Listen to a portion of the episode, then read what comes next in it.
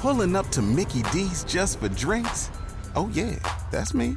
Nothing extra, just perfection and a straw. Coming in hot for the coldest cups on the block.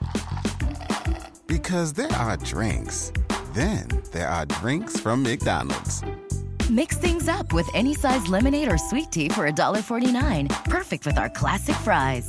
Price and participation may vary, cannot be combined with any other offer.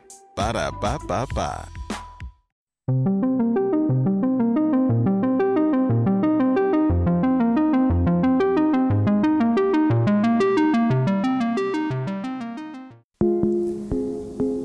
pandemia que atravesamos hoy en día nos ha marcado a todos de formas muy diferentes. Cada uno de nosotros la ha vivido a su manera y como mejor puede. Hay gente que sigue teniendo que acudir a su trabajo porque no tiene de otra, o porque otras personas dependen de ellos, como son el sector salud o de alimentos.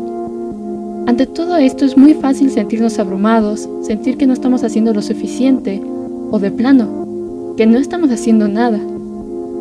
Pero no se preocupen, porque para eso estamos hoy aquí. Hola, yo soy Miranda Estrada, soy estudiante de traducción en ANALT y hoy quiero alejarme un poco de las recomendaciones de cine para ayudar a quienes me escuchan a llevar mejor la cuarentena. Byung-Chul Han ya lo dijo en su libro La sociedad del cansancio. El neoliberalismo nos ha llevado a una era donde abunda la depresión, la hiperactividad, el hartazgo.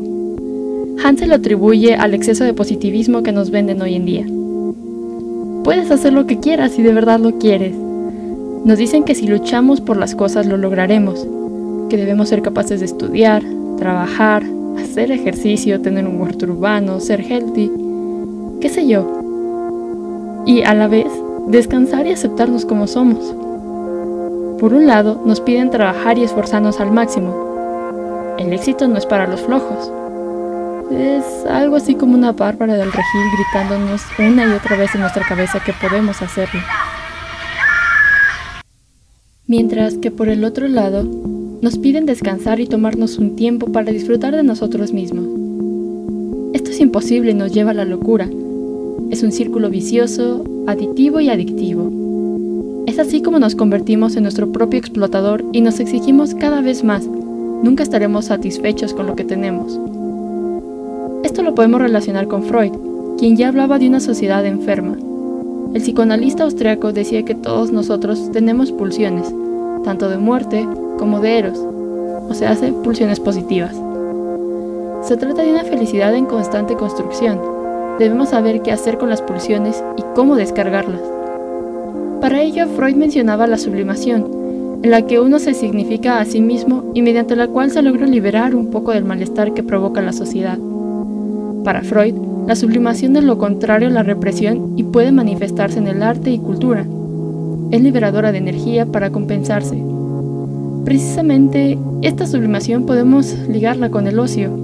Y es aquí donde nos preguntamos, ¿qué es el ocio?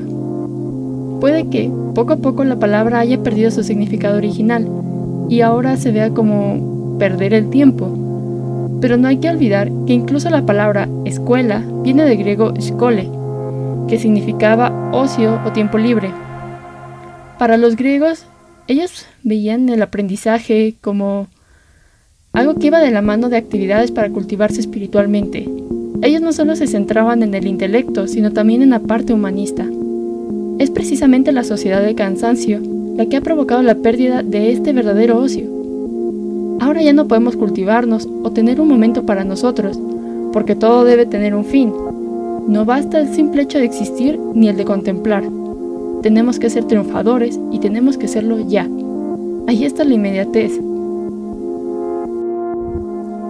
El gran problema que Han menciona sobre la sociedad de cansancio es el individualismo. Nos hemos vuelto egoístas pues luchamos para alcanzar nuestros objetivos sin preocuparnos por los demás o cómo afectamos a otras personas. Esto termina ocasionando la gran desigualdad social en la que vivimos y por la que no muchos se preocupan o la que pocos buscan solucionar. Actualmente existe una crisis severa de desigualdad y esta va desde los servicios públicos de cuidado, los apoyos sociales para combatir el empobrecimiento, la discriminación de género y edad, entre muchas otras. Tomemos por ejemplo el caso de desigualdad de género. Según la ONU, es en las mujeres donde la crisis ocasionada por el COVID tendrá un mayor impacto. Para entender esto, es útil traer a colación el texto de Fernando Filgueira y Juliana Martínez sobre las desigualdades en América. Este breve texto lo recomiendo muchísimo porque estudia el papel crucial de la mujer en los hogares monoparentales y cómo suelen ser víctimas de la sobrecarga de trabajo. Las mujeres, como es bien sabido, suelen tener un trabajo menos remunerado que el de los hombres y se les suele destinar a los cuidados de la casa, de los hijos y de los adultos mayores, lo que les impide realizarse profesionalmente y como personas, pues solo se ven como cuidadoras. Y es precisamente en estos tiempos de pandemia en donde las mujeres son de las primeras en la fila para ayudar a los enfermos. Esto las pone en un gran riesgo, si a esto le sumamos el incremento de violencia doméstica tras la cuarentena, el cual según un artículo del Universal incrementó de 72 llamadas de denuncia en marzo a 348 en abril, nos damos cuenta de la cruda realidad. No todos podemos permanecer o tener condiciones propicias para pasar la cuarentena. Una vez planteado esto, habría que sumarle el hecho de que ni siquiera la pandemia ha sido capaz de acabar con el exceso de positivismo. Ahora tenemos que estar dentro de nuestras casas sin contacto físico con las personas que amamos, ni poder salir pues simplemente a caminar para relajarnos o despejarnos. Y es entonces cuando decidimos ver películas, dibujar, cantar, hacer TikToks incluso. Pero el mundo no para y continúa juzgándonos por qué tan productivos somos. Sí, tenemos que relajarnos y tomar esto con calma, pero también debemos seguir con los niveles de productividad igual que antes, como si nada pasara. Pues creo que ahí es donde radica el problema. Todo esto termina por causarnos más estrés, ansiedad, depresión, acrecienta los malestares que Bill Jung Han ya mencionaba. Es por esto que cuidar de la salud mental durante la pandemia es de vital importancia. Debemos estar informados, tener acceso a otros discursos para ampliar nuestra mirada y así tener una nueva perspectiva. Creo que solo de esta forma podremos darnos cuenta de que simplemente pues somos un ser humano más, con nuestras debilidades, nuestros miedos, pero también con muchas otras habilidades que nos permitirán construir un lugar en donde nos podamos sentir a salvo y más tranquilos para sobrellevar mejor esto. Bueno, ¿y a qué me refiero con esto de construir un lugar? Pues estos lugares son los que, dentro de la situación que vivimos, nos ayudan y son a donde podemos recurrir. Lo explico mejor. El antropólogo francés Marc Auger introdujo el término no lugares para designar aquellos sitios donde no nos sentimos parte de, o vaya, que no sentimos que pertenecemos ahí. Esto se puede deber a muchos factores, entre ellos el hecho de que no nos sintamos seguros, como nosotras las mujeres en la vía pública, o a que no haya gente con la que nos relacionemos o hayamos generado un vínculo estrecho. Los lugares son algo así como a Thor en su película, cuando le dicen que Asgard es donde está su gente y no el lugar. Para que podamos sentirnos a gusto, es necesario ir apropiándonos y hacer nuestros cada vez más lugares, porque esto es una forma de resistencia contra el exceso de positivismo. En estos tiempos de pandemia en que vivimos, con el exceso de positividad acosándonos por todas partes, es necesario que encontremos un lugar donde descansar, donde recuperarnos y donde generar una opinión crítica sobre lo que sucede.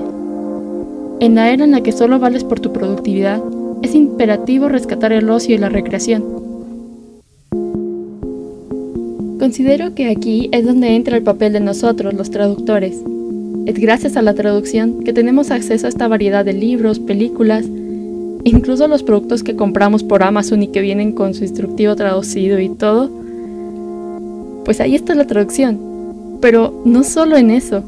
También la traducción está ahí y es la que nos permite tener acceso a más información como por ejemplo a la situación mundial sobre el COVID-19 y poder discriminar cierta de esta información para así volvernos más críticos. Y es que la traducción es como los servicios de videoconferencia. Al igual que Zoom o Skype, nos permite estar conectados, permite un mundo globalizado en el que todos podemos aprender los unos de los otros, que a pesar de una cuarentena podamos estar juntos y entendernos. Porque, y con esto va a quedar un poco más claro lo de los lugares, las personas también son un tipo de lugar.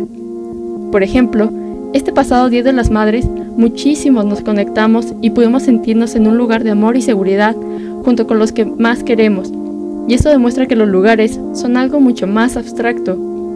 ¿Quién estará que todos busquemos esta cuarentena lugares que nos ayuden a salir adelante, a mantenernos a flote?